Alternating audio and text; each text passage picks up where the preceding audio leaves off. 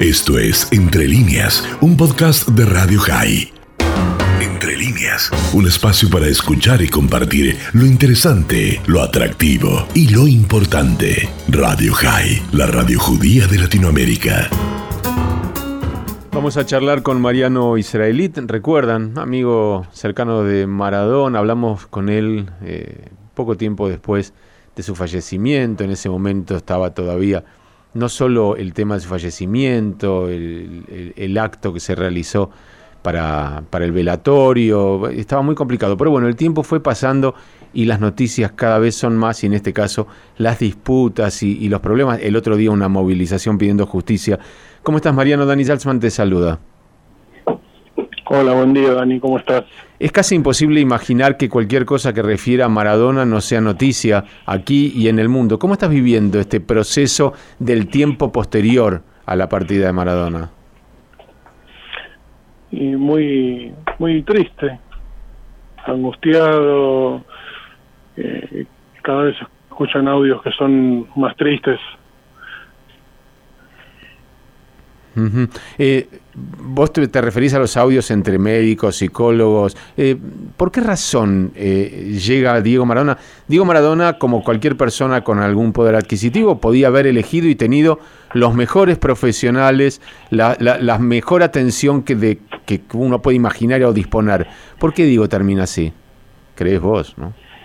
Y porque estaba mal, mal, mal, mal rodeado, mal asesorado eh,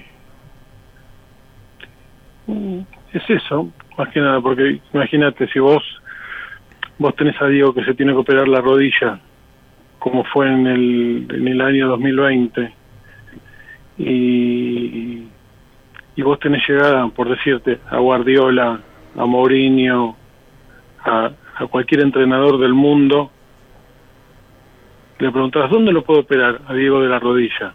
Porque eh, seguramente Guardiola te va a decir, sí, mira, andate a Barcelona, andate a Londres, que está el mejor, te paso el teléfono y, no, ir a operarse en una clínica con el mayor respeto que, me merece esa clínica, pero que no es una clínica que se encarga de rodillas, que se encarga de algo especializado.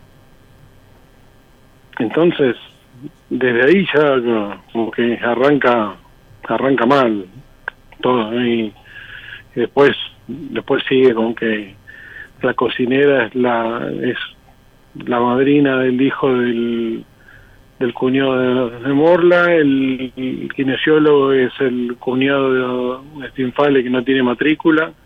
Era era todo, viste, gente eh, amigos de amigos de amigos que realmente es no dejar que entre otra gente que sea más profesional de los que de los que lo, estaban atendiendo. Ahora, Diego no estaba en condiciones, lo digo porque vos lo trataste y, seguramente lo conociste en muchos tiempos, en muchas épocas, no estaba en condiciones de darse cuenta él de eso, lo que vos mencionabas recién de la rodilla. Un Diego Maradona, ¿no? Puedes decir, ¿sabes qué? Eh, yo no necesito a nadie de un entorno. Dejadme que levante un teléfono, yo sé con quién tengo que hablar por mi rodilla. Y evidentemente yo no estaba bien para poder decidir eso. Es así, no, no, no estaba en condiciones de decidir y en su momento cuando yo vivía con Diego, con, con Guillermo Coppola, teníamos un profesional como, como era el doctor Cae que o te aconsejaba o te, asesoraba o te derivaba a algún médico avalado por él eh, profesional. ¿Y, por qué se alejó de CAE? Digo, está bien más allá de que, el doctor CAE es un hombre ya grande, pero eh, ¿por qué se alejó de él o por qué no lo consultó ahora? Mira, yo creo que si no me equivoco y, no quiero por ahí decir algo que, que no es por lo que escuché, que fue cuando Verónica Ojeda quedó embarazada, Diego le consultó a CAE y, CAE, si no me equivoco, era porque le había le controlaba, no sé si se había puesto un diu, no sé qué era. No, no, no estoy muy seguro si, fue así. Después como que Diego se enojó porque porque Verónica quedó embarazada y después obviamente se, terminaron separando Diego de Verónica cuando, cuando, quedó embarazada Verónica. Sí. Eh, vos que lo conociste bien y que transcurriste con él tiempos difíciles y, felices. Eh, ¿qué, ¿qué, pensás o qué opinás hoy sobre el rol de la familia? Lo digo en función de que las veo a las hijas muy beligerantes con el, entorno, pero ellas también de alguna manera, más allá de que son hijas, son entorno. Eh, ¿Hasta dónde pudieron o no pudieron haber cambiado eh, o, fueron parte de ese descontrol que había? No, mira, ellas quisieron entrar, quisieron hacerse cargo del, padre, pero imagínate, son chicas, son mujeres indefensas, educadas, respetuosas y las veces que han querido entrar o, obviamente le prohibieron porque imagínate él vivía siempre en un, en un barrio con, con seguridad primero tenés que pasar el cerco de la valla después tenés que entrar y está la seguridad. Después de la seguridad tenés una barrera. Y después de la barrera, entrar a la casa con una seguridad privada que tenía Diego. Todo eso, puedo decir, ¿por qué no entraron? Rompieron la barrera, no entraron. Y eso por ahí me lo podés decir vos a mí. Yo digo, voy con 10 amigos míos, está, está mi viejo, entro y... Pero son chicas con con educación, con respeto y, no son guapas, y no son eh, patoteras. ¿Y vos crees que vos crees que desde lo judicial se va a poder resolver algo o, por lo menos conocer algo de porque estas escuchas que vos mencionabas son parte de una causa judicial? Si se va a poder resolver, ojalá, ojalá se pueda resolver. O sea, encontrar responsables y mirar los audios están a la vista si los querés porque vos querés agarrar a la gente y tener los audios a la, a la, a la vista ¿qué más? ¿Qué otras pruebas querés? mira cómo lo trataba el médico su, amigo que decía que era de su amigo su mano derecha su todo fíjate como el trato inhumano que tenía Sí, a los que estamos por fuera, a los que hemos sido espectadores, tanto de su vida como deportista, como lo que sigo, nos da la sensación de que Diego tenía una tendencia a, eh, a expulsar a aquellos que los podían ayudar. Era como que eh, si alguien quería ayudarlo o, de alguna manera lo contradecía en algo que él quería, y bueno, de a poquito se corría. ¿Vos tenés esa sensación desde adentro? No, yo tuve muchas discusiones con él también. Cuando vivimos en, en Cuba, vos podías opinar algo, te decía él se moría con la de él, y era así, yo cuando no estaba de acuerdo en muchas cosas, agarraba mis cosas y, me iba. Pero yo no vivía de Maradona, ¿me entendés? Correcto. A mí no, no me pagaba un sueldo de Maradona, yo soy, era amigo de Diego. Cuando yo pensaba distinto o no, o no me gustaba algo, hacía mi bolso y me volvía. Y listo. Después se enfriaba toda la situación, yo me llamaba, volvíamos a hablar, y otra vez a arrancar otra vez de cero, pero bueno, mi, mi, mi pensamiento era ese. Después, cuando vos vivís de alguien que te da plata, y a veces agachás la cabeza y, y haces lo, lo que te dice esa persona. Sí, se juntaban las dos cosas, ¿no? El carácter de Diego, el carácter de Diego y por ahí los demás que querían seguir viviendo de eso. Y bueno, eso por eso pasó lo, lo que pasó. Fíjate los audios del, del médico, fíjate la eh, el ¿cómo se llama? el, el kinesiólogo que no que no era kinesiólogo, cómo opinaban, no no eh, era un entorno oscuro.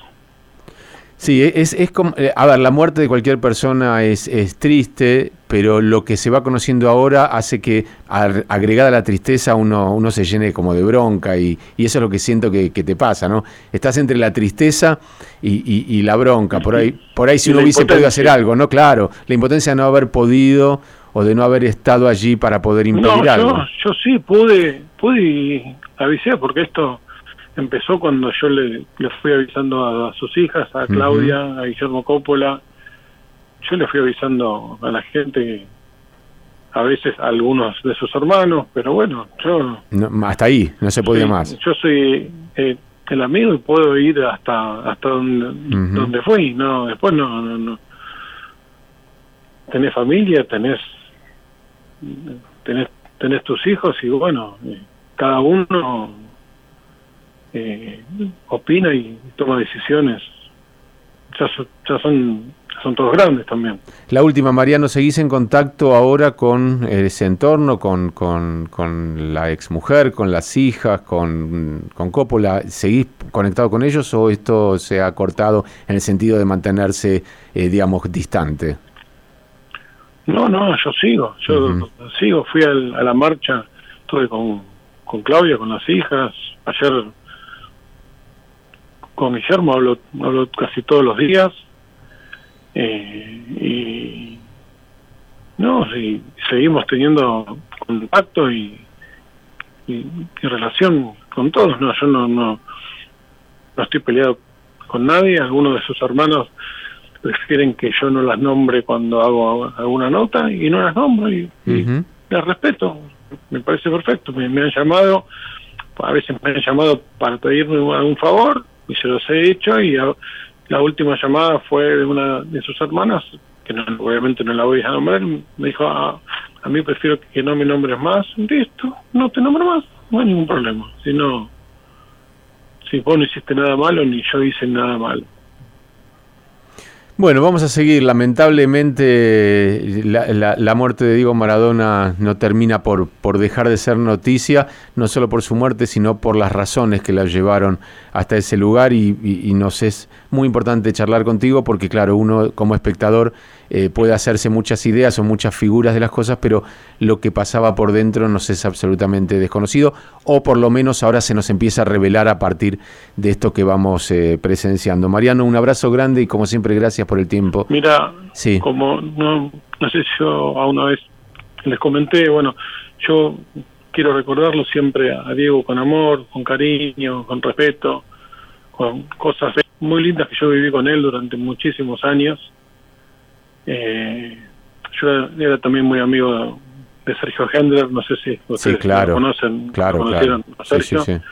Jugó conmigo, bueno, en realidad él era un año más grande que yo, yo jugué con él en, Hebraica, jugamos juntos. Yo tengo muchos amigos también ahí en, el club, eh, he compartido con un montón de chicos, no, sé si los conocen a, los Meche Greenberg, eh, eh, bueno, yo, yo tengo mi, Instagram donde yo posteo cosas muy lindas vividas con él, trabajos que he hecho con él, es arroba Mariano Israelit. Yo lo, quiero recordar siempre con amor, con cariño, con alegría.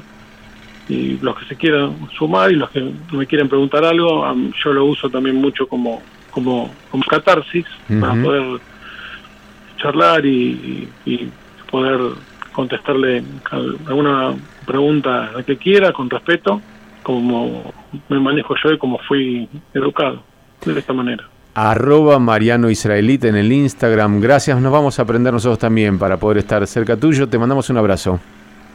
Te mando un abrazo grande y para lo que necesitas. Gracias, Mariano Israelita, amigo de Maradona. Eh, no, no, a mí me entristece mucho, por lo menos soy de la generación que creció viéndolo jugar y por supuesto que me enojan muchas de las cosas que sucedieron después, algunas provocadas por Diego, otras provocadas desde afuera, pero no deja de ser triste que una persona tan joven haya tenido ese final, digo yo, teniendo realmente al alcance de sus manos, en sus posibilidades, lo mejor que había disponible en el mundo. Esto fue Entre líneas, un podcast de Radio High.